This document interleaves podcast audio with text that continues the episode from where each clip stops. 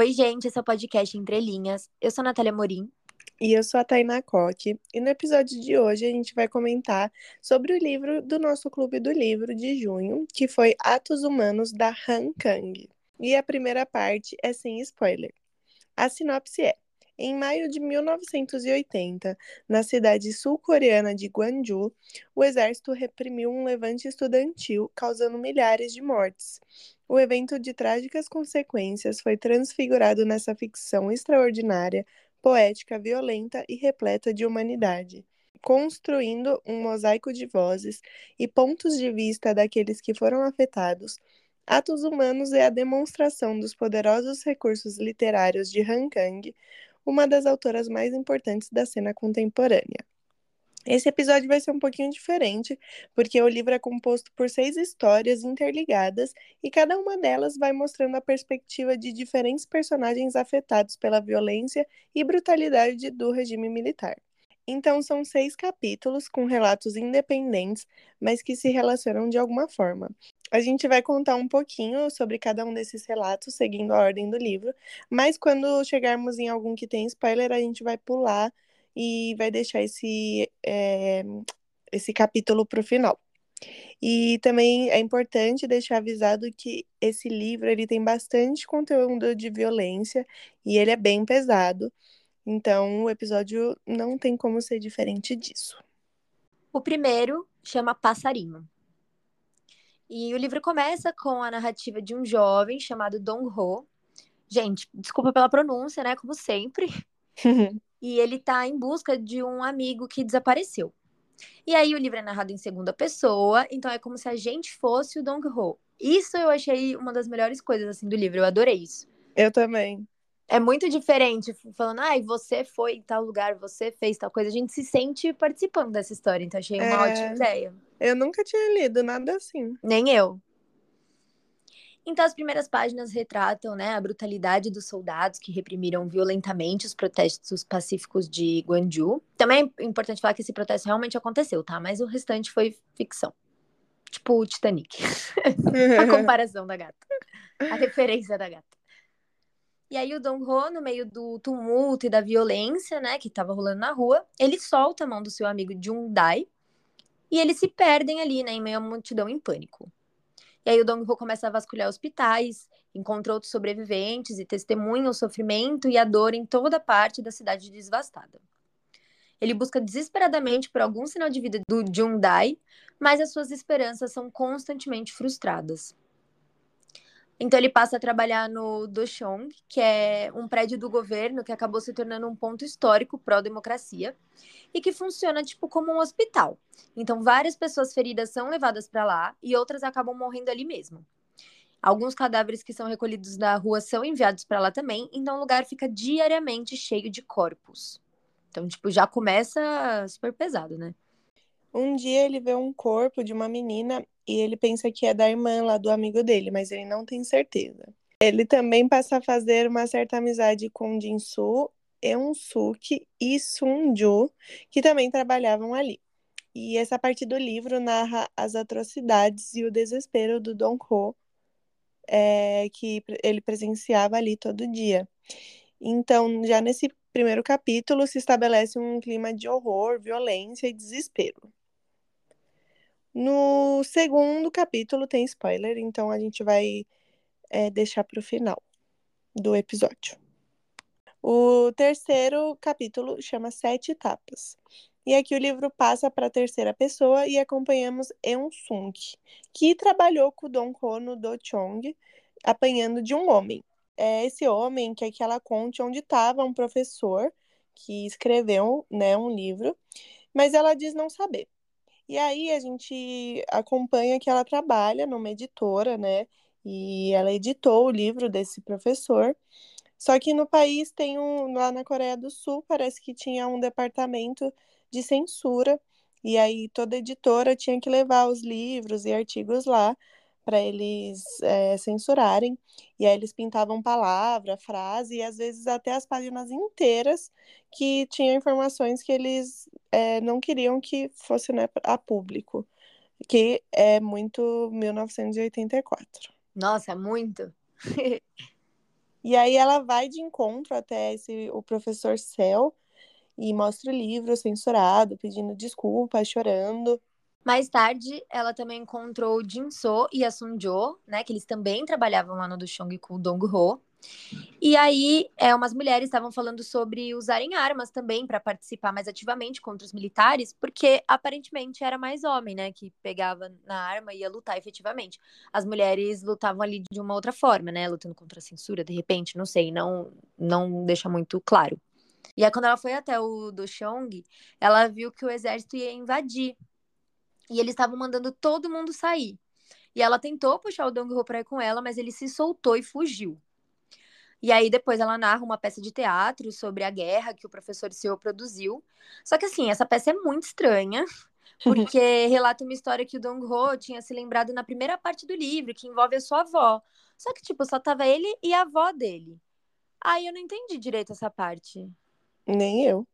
Gente, esse livro é muito confuso. Porque, muito. primeiro que começa, você não sabe quem que tá narrando aquela história, você vai descobrir pro meio e pro final. E eu não gosto disso porque eu sinto que falta algo. Tipo, eu sinto que eu tenho que ficar segurando ali uma informação que não, não me vem. Uhum. Ah, não sei explicar, tipo, eu, aflição.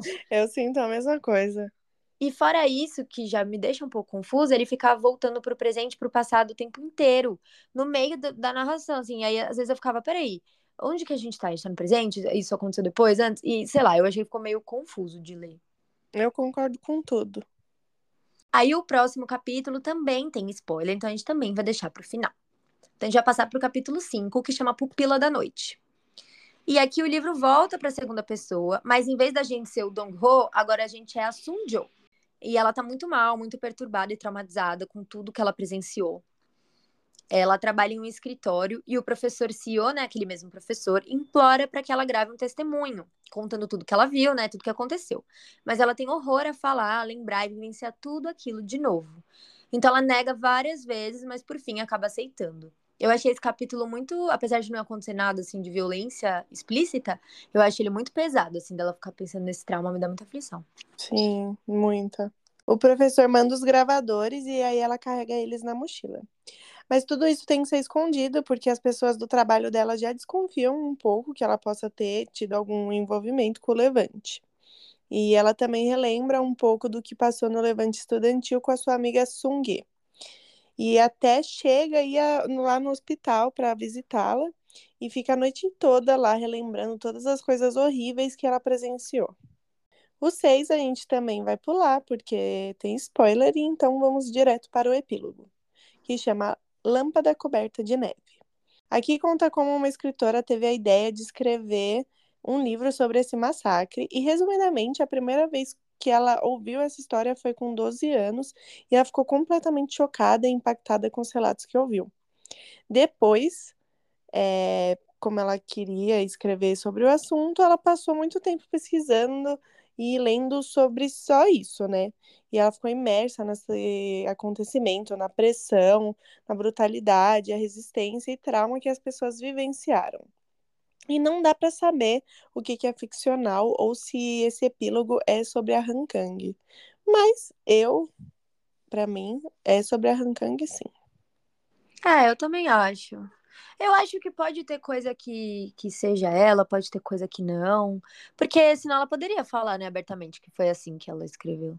Sim. ah, mas sei. acho que, sei lá, quis fazer uma graça, não sei. É, pode ser. E no fim, o livro explora a natureza da violência humana e a luta pela sobrevivência em meio a circunstâncias extremas. Também levanta questões sobre a memória coletiva e a importância de confrontar e lembrar os eventos traumáticos da história de um país. E agora a gente vai dar as nossas opiniões sem spoilers, é, antes da gente seguir para os outros capítulos. Então, eu não gostei da experiência de ler esse livro, porque eu acho que são assuntos muito pesados. E o fato de não de ser uma ficção, para mim piora um pouco mais ainda, porque quando é uma coisa que aconteceu, você dá mais importância à lei, saber todas aquelas coisas. Pelo menos eu, isso, isso para mim, tá? Na, na, minha cabeça. Por exemplo, quando a gente fez o Da Guerra Não Tem Rosto de Mulher, que inclusive eu adoro esse episódio, que se você quiser ouvir, eu recomendo muito que você ouça, porque fala das mulheres na guerra, enfim, tinha um relato de, de violência explícita. Beleza, aquilo foi uma coisa que aconteceu para você ficar chocado com o que aconteceu. Mas, sei lá, quando é ficção parece que eu, eu fico meio, gente, mas pra quê? É que deve ter acontecido isso, né? Ela ouviu relatos e tal. Mas não sei, para mim ainda fica pior, assim. Eu achei muito angustiante, muito, tudo muito, muita tragédia, muito ruim de acompanhar. E como é tudo muito confuso, não sei, eu não gostei da experiência e eu queria que alguém tivesse me falado, olha, é extremamente pesado, sabe? Eu não, eu não vi esse aviso em lugar nenhum. Então, eu não sei, eu não gostei muito. Eu concordo com tudo. Eu também gostaria de saber, né, que era pesado assim, porque o da guerra, né, da guerra não tem rosto de mulher, é, a gente vê o pessoal falando que é muito pesado tudo mais.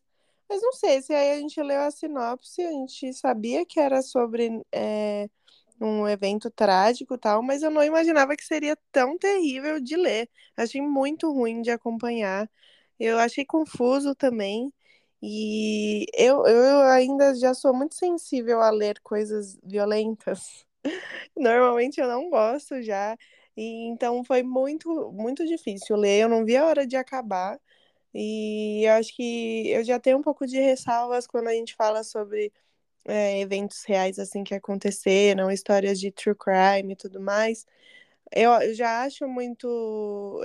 Não sei, eu acho que tem que saber muito bem falar sobre isso. Então, não, gostei, não gostei.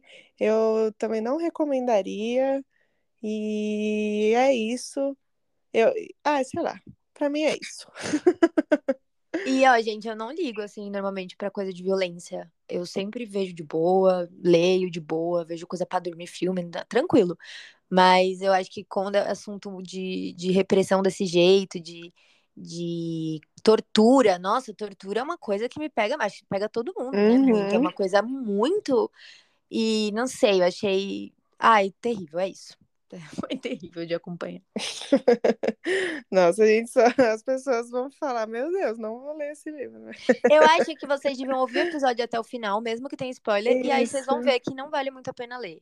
É. E é outra também mesmo. eram só relatos. Se fosse seguindo uma história dele, tipo, como Dungho tentou, sei lá, lutar contra esse regime, eu acho que seria melhor sei lá. É, então, eu não, não gosto de como é, da maneira como foi contada essa história. Eu acho que ficou muito confuso e acho, achei que faltou um pouco de sensibilidade também. Ah, eu também. Também achei. Achei que falou uma, desnecessariamente violento, assim, coisa. É. Parece que é para te chocar. E é, é. Né? é para chocar, porque as pessoas Sim. têm que, né, ter essa, essa memória do que aconteceu. Mas sei lá, será que precisava ir tão. É. Ah, é, é, meu, tem que saber contar as coisas, porque eu já li, tipo, inúmeros livros de Segunda Guerra e vários deles muito bons e contando coisas horríveis. Então, acho que, acho que é isso. Acho que faltou saber como contar isso. É igual cena de estupro em, em série, em filme. Uhum. Tipo, tem coisa que é extremamente desnecessária. O mesmo suicídio, né? Esse tipo de coisa, você tem que ter uma sensibilidade grande para mostrar isso, para contar, né? Senão é, enfim. Mas é isso, gente. Então, agora a gente vai para nossa parte com spoiler. Então, se você não quer saber o que acontece, melhor parar por aqui. Mas dessa vez eu sugiro que, mesmo que você não leia, você escute até o final. Sim.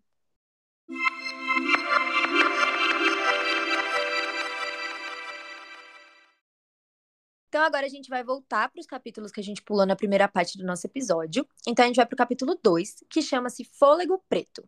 Esse capítulo é logo depois daquele do Dunho, né? Que foi o primeiro. Então aqui a gente descobre que o Jundai realmente tinha morrido e o narrador dessa parte é seu espírito. Essa hora eu já fiquei, ai meu Deus. Porque, né, eu, eu, sou meio chata com essas coisas.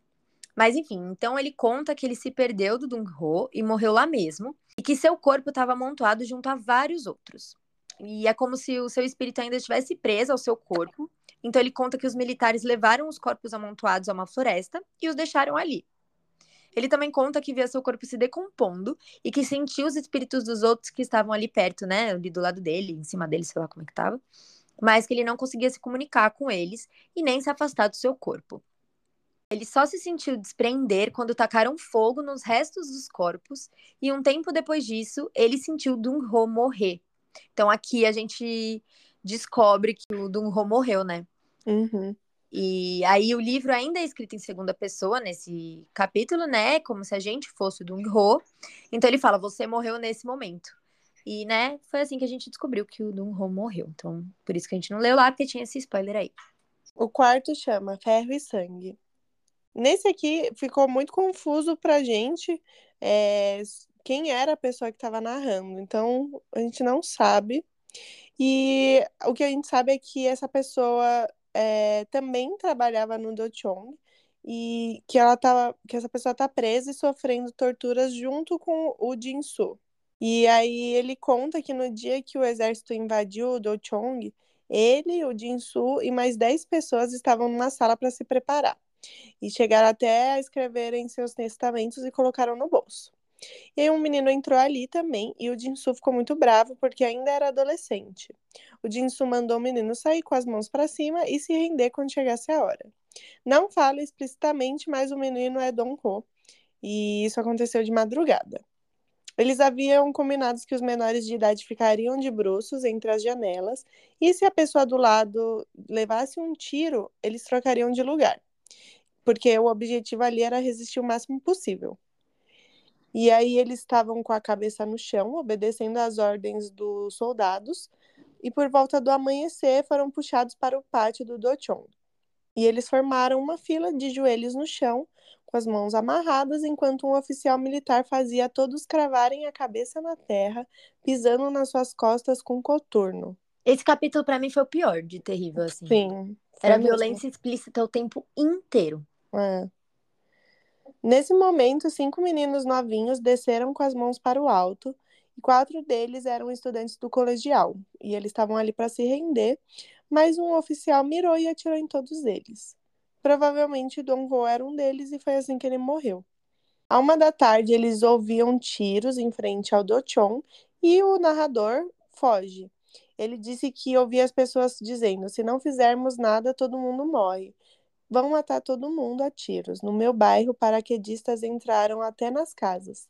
Dormi com a faca da cozinha ao lado da cabeça por causa de medo. Mas eles tinham armas e atiravam centenas de balas em plena luz do dia. Muitas pessoas eram sacrificadas no meio da rua. O narrador, o Jinso e os outros foram rendidos e levados para serem presos e torturados diariamente. E aqui, gente, eu vou falar assim, só brevemente algumas coisas que eles sofreram, porque eu não quero fazer o que o livro fez, sabe? Que não tinha necessidade, na minha opinião. Mas eles enfiaram coisas embaixo das unhas, espancavam, deixavam as mãos em carne viva e depois até chegar no osso, enfim, esse tipo de coisa que no livro descreve mais assim a fundo. É, eles foram para o julgamento e aí os guardas passavam com fuzis, mandava que eles abaixassem a cabeça e ainda passavam batendo com a arma na cabeça, assim que de quem que eles achavam que não estava tão abaixada. E ameaçavam, se eles falassem qualquer coisa, seriam fuzilados ali mesmo. No fim do julgamento, o narrador foi condenado a nove anos e o Jin So a sete.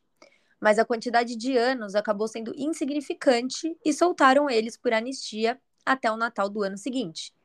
E lembrando que aqui, né, estava em maio, mais ou menos. Eu acredito, porque isso aconteceu dia 18 de maio, então eu acredito que, ou no máximo começo de junho, né? O narrador e Jin Su se encontravam algumas vezes depois, né, quando eles receberam essa anistia. Os dois bebiam bastante e eles ainda estavam perturbados com tudo que viram e passaram. Claro, né, gente? Se eu tivesse feito isso, eu, já bebo bastante sem ter sofrido nada. Eu sofri. Ai, que horror, né? Parecia uma cólatra. Mas depois de três meses do último encontro entre eles, o Jinsu morreu. O sexto capítulo e o último, né, que faltou a gente falar, chama Para o Lado das Flores.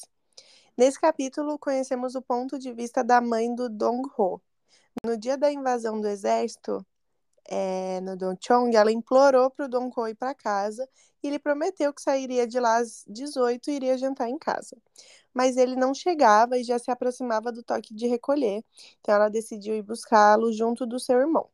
Quando chegou lá, já estavam vários militares e eles não deixaram eles passarem. A mãe gritou e implorou que deixassem o seu filho sair, que ele era menor de idade, mas não adiantou. O seu irmão queria buscá-lo e o militar disse que se ele entrasse não sairia mais. Então a mãe implorou para ele não ir, porque ela não queria perder ele também. E aí a família toda ficou muito mal com a morte do Dom Ho. Seus irmãos até brigavam entre si e no fim eles tiveram que conviver com o sentimento de luto e perda. E assim acaba o livro. É, outra coisa que eu senti falta também, eu queria que eles tivessem explicado melhor esse esse é, levante estudantil aí que teve. Também senti falta disso. Porque eu imaginei que ia explicar, ou pelo menos é, explicar mais sobre a política do momento, né, ali. Porque é, se você tá lendo o livro, não é sempre que você vai ter muita informação. E aí, depois eu também não quis ficar pesquisando, porque já é uma história terrível. Então, ela devia ter contado no epílogo. Eu concordo exatamente, foi exatamente igual para mim. Eu até pesquisei algumas coisas, mas depois eu fiquei tão assim com essa história que eu, eu queria só esquecer, sabe? Fazer outra É. coisa. Então eu nem pesquisei, nem vou pesquisar, porque é muito terrível. Eu acho que ela quis focar mais na, nos humanos, né? Como, porque até Uhum. chamar atos humanos, eu acho que tava focado mais no sentimento das pessoas sobre o Levante, não sobre o Levante em si. Mas eu concordo, podia ter, nem que fosse um prefácio que adicionassem depois, sabe? Só pra Uhum. contextualizar a gente, eu acho que ficaria melhor. Sim. Porque aí quem aqui vai querer ficar pesquisando depois de já ter lido um monte de coisa terrível, né? É, então, não, não dá vontade nenhuma. E, e eu acho que pior é porque nada acontece, né? Tipo, é só as pessoas contando que sofreram, e aí isso é, fica o livro inteiro sobre isso, assim, sobre o Uhum. sofrimento. E é muito difícil você ler um livro assim. Eu acho que se intercalar. É que eu não sei, não me agregou a nada. Tipo, não me trouxe. É, ai, agora eu sei sobre isso e, nossa, tipo, não, eu acho que nem trouxe conhecimento. Eu soube que isso aconteceu, mas, tipo, não detalhou exatamente, só ficou contando o sofrimento das pessoas, então eu não recomendaria pra ninguém. Tipo, é, é isso, a minha opinião se mantém exatamente igual antes. É isso, É. eu não recomendo que vocês leiam. eu também não. A gente tá ótima de clube, né? Nossa, tá, tá difícil. O que a gente acertou ano passado, a gente tá errando esse. Nossa, gente, vocês não, não leram, não acompanharam o clube ano passado? Dá uma, dá uma pesquisada aí, Clube do Livro, escreve entre linhas, podcast, e pesquisa aí, Clube do Livro. E qualquer um, pode ler qualquer um que, assim, nossa, todos foram muito bons. Todos não, Sim. né? Teve um ou dois que a gente não gostou só, Ah, mas... mas a maior parte foi muito bom. E qual que vai ser o nosso próximo mesmo? Na, na, Capitã O nosso próximo livro, que a gente espera que seja muito bom, porque é um clássico, é brasileiro, todo mundo fala muito bem desse livro, tem música, tem tudo, e é Capitã de Areia, do Jorge Amado. Então vamos lá, que vai ser bom, gente. Fé Vai. no Jorge Amado. É. Eu vou ler a sinopse para vocês. Desde seu lançamento em 1937, Capitães da Areia causou escândalo. Inúmeros exemplares do livro foram queimados em praça pública por determinação do Estado Novo. Ao longo de sete décadas, a narrativa não perdeu vício nem atualidade, pelo contrário. A vida urbana dos meninos pobres e infratores ganhou contornos trágicos e urgentes. Várias gerações de brasileiros sofreram o impacto e a sedução desses meninos que moram num trapiche abandonado no Areal do Cais de Salvador, vivendo à margem das convenções sociais. Verdadeiro romance de formação, o livro nos torna íntimos de suas pequenas criaturas, cada uma delas com suas carências e ambições. Do líder Pedro Bala ao religioso Pirulito, do ressentido e cruel Sem Pernas ao aprendiz de cafetão gato, do sensato professor ao rústico sertanejo Volta Seca. Com a força envolvente da sua prosa, Jorge Amado nos aproxima desses garotos e nos contagia com seu intenso desejo de liberdade. É isso, né, gente? Esperamos que seja bom. Ah, tô animada. Acho que vai ser bom, sim. Eu também acho, acho que vai ser bom. Então é isso. Contem pra gente se vocês já leram esse livro, o que, que vocês acharam. E se você que não leu, é, você vai ler mesmo depois de tudo que a gente falou. Corajoso. Pessoa corajosa. E se vocês leram Capitã de Areia também, porque é um livro bem famoso. Muita gente lê, acho que pra faculdade, né? É Não esse? sei, sinceramente. Tá bom, enfim, sei lá, é famoso. Contem pra gente se vocês gostam, se foi uma ótima escolha ou se vocês vão acompanhar com a gente também. Isso, nosso Instagram e TikTok é Entre Linhas Podcast, tudo junto. Então segue lá pra você ver as coisas que a gente posta. Então é isso, gente. Um beijo, até o nosso próximo episódio. Um beijo.